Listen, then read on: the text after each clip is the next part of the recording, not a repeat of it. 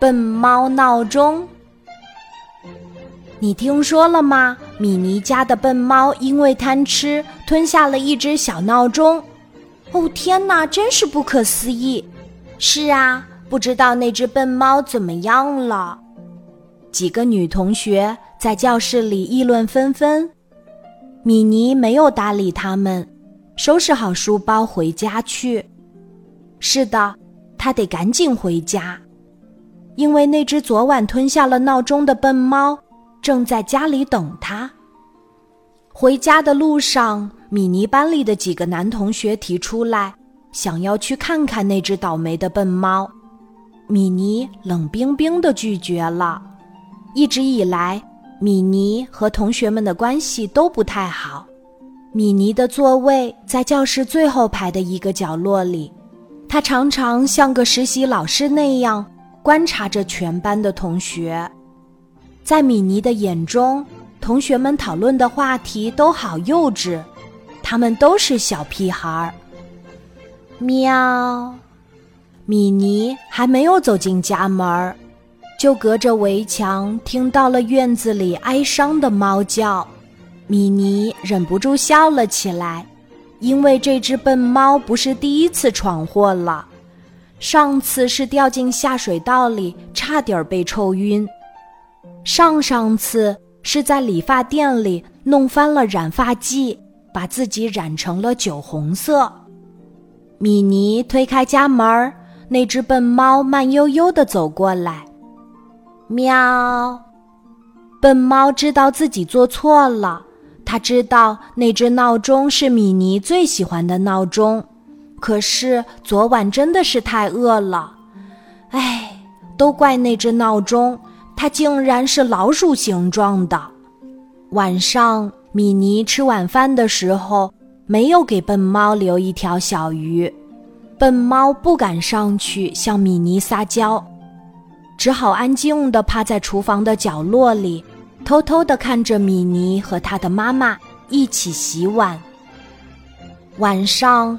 米妮在睡觉前没有给笨猫读那本科幻小说，笨猫知道米妮还没有原谅自己，它乖乖地趴在米妮的床底下，哪里都不肯去。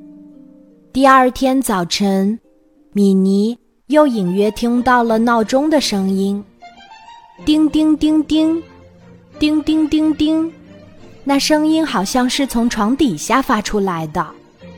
米妮飞快地从被窝里跳出来，蹲在床边寻找着声音的来源。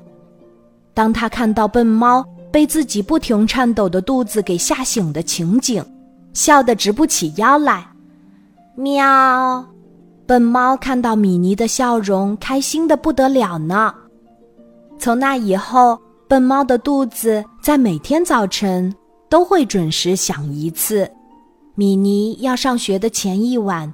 笨猫就会睡在米妮的床底下，当它的早起小闹钟。米妮放假的前一晚，笨猫就会睡在院子里或者屋顶上。不过肚子里有个小闹钟可真麻烦，笨猫本来抓老鼠的技术就不好，这闹钟好几次都在关键的时候响起来，老鼠们都躲得远远的了。不久之后，学校里举行野外露营活动。出发时，米妮把笨猫当作小闹钟，也一起带上了。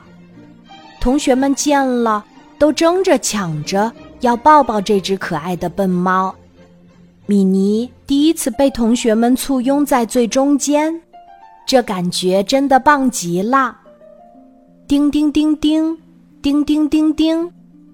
天蒙蒙亮的时候，笨猫闹钟果然准时在帐篷营地响起来。期待了一整夜的孩子们从各自的帐篷里跑出来，大声欢呼。一脸无辜的笨猫也不清楚到底发生了什么。不过，他看到自己的小主人米妮正和同学们一起蹦啊跳啊，他也觉得很开心。